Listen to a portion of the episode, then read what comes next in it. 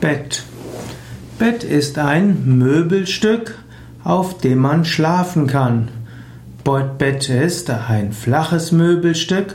Heutzutage liegt auf dem Bett typischerweise eine Matratze und man kann im Bett schlafen. Es gibt kleine Betten wie Kinderbetten. Es gibt Klappbetten, die man eben zusammenklappen kann. Es gibt Krankenbetten. Es gibt Wasserbetten. Es gibt das Doppelbett, es gibt das Ehebett, es gibt Gästebetten und natürlich gibt es auch Feldbetten.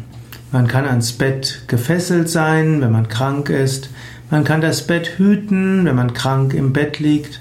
Man kann sich ins gemachte Bett legen, wo man keine Anstrengung macht und ein angenehmes Leben findet. Man kann auch mit jemandem ins Bett gehen, das heißt mit jemandem sexuellen Verkehr haben. Yoga im Bett. Yoga kann man auch im Bett machen. Und ja, da Menschen doch einige Stunden im Bett verbringen, kann man manchmal überlegen, dass es einige Yoga-Übungen gibt im Bett. Die beste Übung im Bett wäre vor dem Einschlafen, vielleicht noch auf dem Bett sitzend, ein paar Minuten zu meditieren, ein Gebet sprechen, vielleicht ein schönes Buch lesen. Danach kann man sich hinlegen und kann vielleicht seinem Unterbewusstsein sagen, bitte lass mich um so und so viel Uhr aufwachen und bitte lass mich, wenn ich aufwache, voller Kraft und Energie sein. Bitte lass mich in fünf Minuten einschlafen. Und danach kann man sich hinlegen, vielleicht ein längeres Gebet sprechen oder ein Mantra wiederholen. Oder man kann auch danach eine Tiefenentspannungstechnik machen. Denn wenn man die Affirmation gemacht hat oder die Bitte, bitte lass mich in fünf Minuten einschlafen, wird man im Lauf der tiefen Entspannung gut einschlafen. Wenn man dann morgens aufwacht, kann man als erstes ein paar Mal tief ein- und ausatmen. Man kann noch im Bett liegend, kann man ein Gebet sprechen.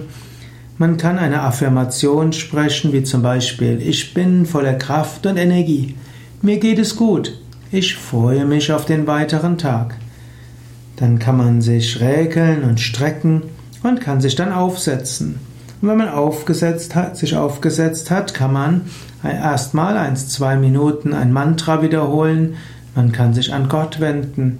Vielleicht geht man dann zum Fenster und schaut die Natur an, atmet zwei, dreimal oder fünfmal tief ein und aus, spürt göttliche Gegenwart, die gerade früh morgens besonders schön spürbar ist.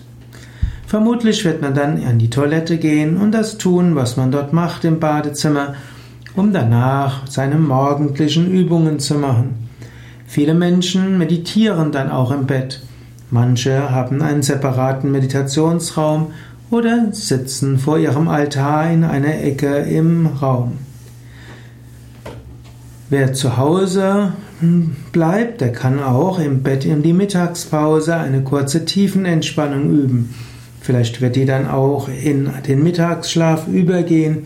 Man kann 5 bis 20 Minuten Tiefenentspannung mit eventuell Power Nap machen und wird oder Power Nickerchen machen und wird danach voller Kraft und Energie wieder zum Tag gehen können.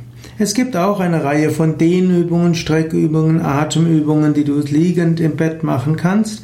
Das sei der einem anderen Vortrag oder vielleicht auch einem anderen Vorführvideo und Mitmachvideo überlassen.